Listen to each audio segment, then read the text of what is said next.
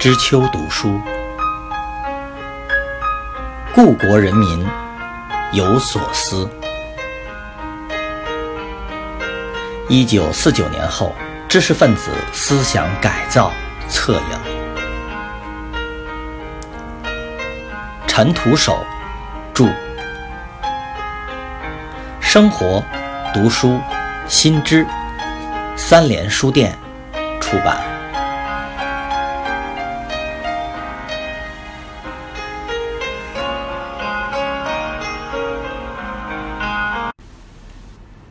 二，教会型大学一向被官方认定为帝国主义文化侵略的顽固堡垒。作为辅仁大学的老校长，陈元思想如何转向，就成为一个各方关注的风向标。在一九五二年院系调整之中，辅仁遭到了撤并，教职员工折腾颇大。作为关键性的代表人物，受到礼遇的陈元被分配到北师大当校长。中共高层也想以此举来安抚动荡中的旧部人员的情绪。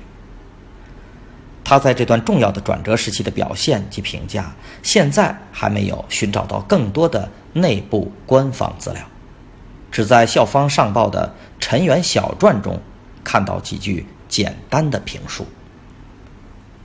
经过辅仁大学的反帝斗争和参加土地改革后，转变了对党的态度，接受了党的领导。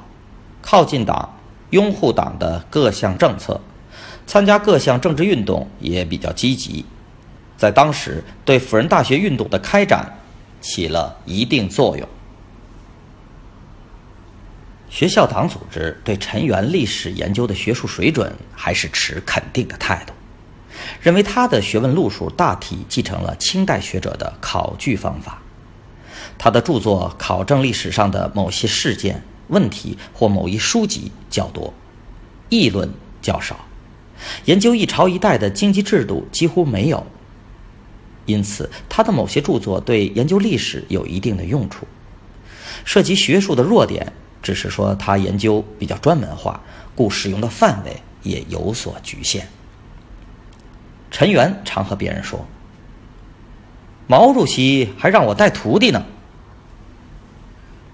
陈元在一些场合主动讲了这个故事的来由，是有一次开劳模大会，他坐在毛泽东旁边，毛向工农界的一线劳模们介绍说：“这个是我们的国宝啊。”又转头对陈元说：“你应该好好的保养身体，带几个徒弟嘛。”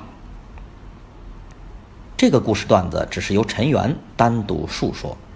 并没有见到学校官方文件中正式引述，既不承认也不否认，实际上是给予冷处理，只是在1958年其入党材料中淡淡的提了一下。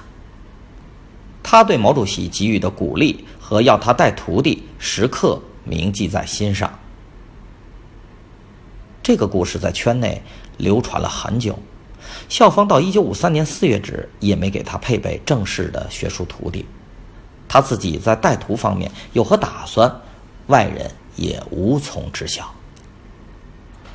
在政治学习气氛很浓、冲击业务厉害的时段，他几番表态，还是愿意钻自己的历史业务，期望建立一个业务氛围不错的学术团体。他曾经在史学研究会上提出希望成立史学研究所的意见。过了一段时间，听说要成立历史研究所，他兴高采烈地说：“我可以做这个工作。”鉴于1953年4月20日高校党委统战部各校上层统战工作情况，没想到的是。陈元报名参加了西南土地改革运动之后，所见所闻改变了他原有的一些学术思路。譬如，他在四川八县乡间应邀参加了斗争地主的大会，并做了革命性较强的发言。他在当地干部陪同下到处走访，实地看到了村中地主所立的碑碣，发现与斗争大会上所听到的地主剥削的残酷事实不符。由此想到，自己过去所研究的金石碑文很少记载劳动人民被压迫的情况，对以往闭门治学所依据的考证材料产生了怀疑。过后不久，校党委欣喜地向市委汇报说，陈元已经对几十年来考据研究当中缺乏阶级观点进行了初步的批判。大跃进运动来临，陈元陷入了一阵慌乱，对自己的学术研究不知何去何从了，感觉在整理旧东西，不能为大跃进服务。他诚恳地对党委的同志说。历史这门学问太难了，自己过去的著作是否有错误，已无能力辨别和批判了。希望一些研究历史的党内负责同志给予帮助。他一口气批判了“不问政治，学术与政治无关，超阶级、超政治”的错误思想。北师大党委向市委介绍说，陈元几次表态拥护对资产阶级学术思想进行批判，想做一位红色老人、红砖老人，急切地期盼研究历史的党内负责同志给予具体指点，但又担心自己的著作被完全否定。鉴于一九五八年十二月北师大陈元小传。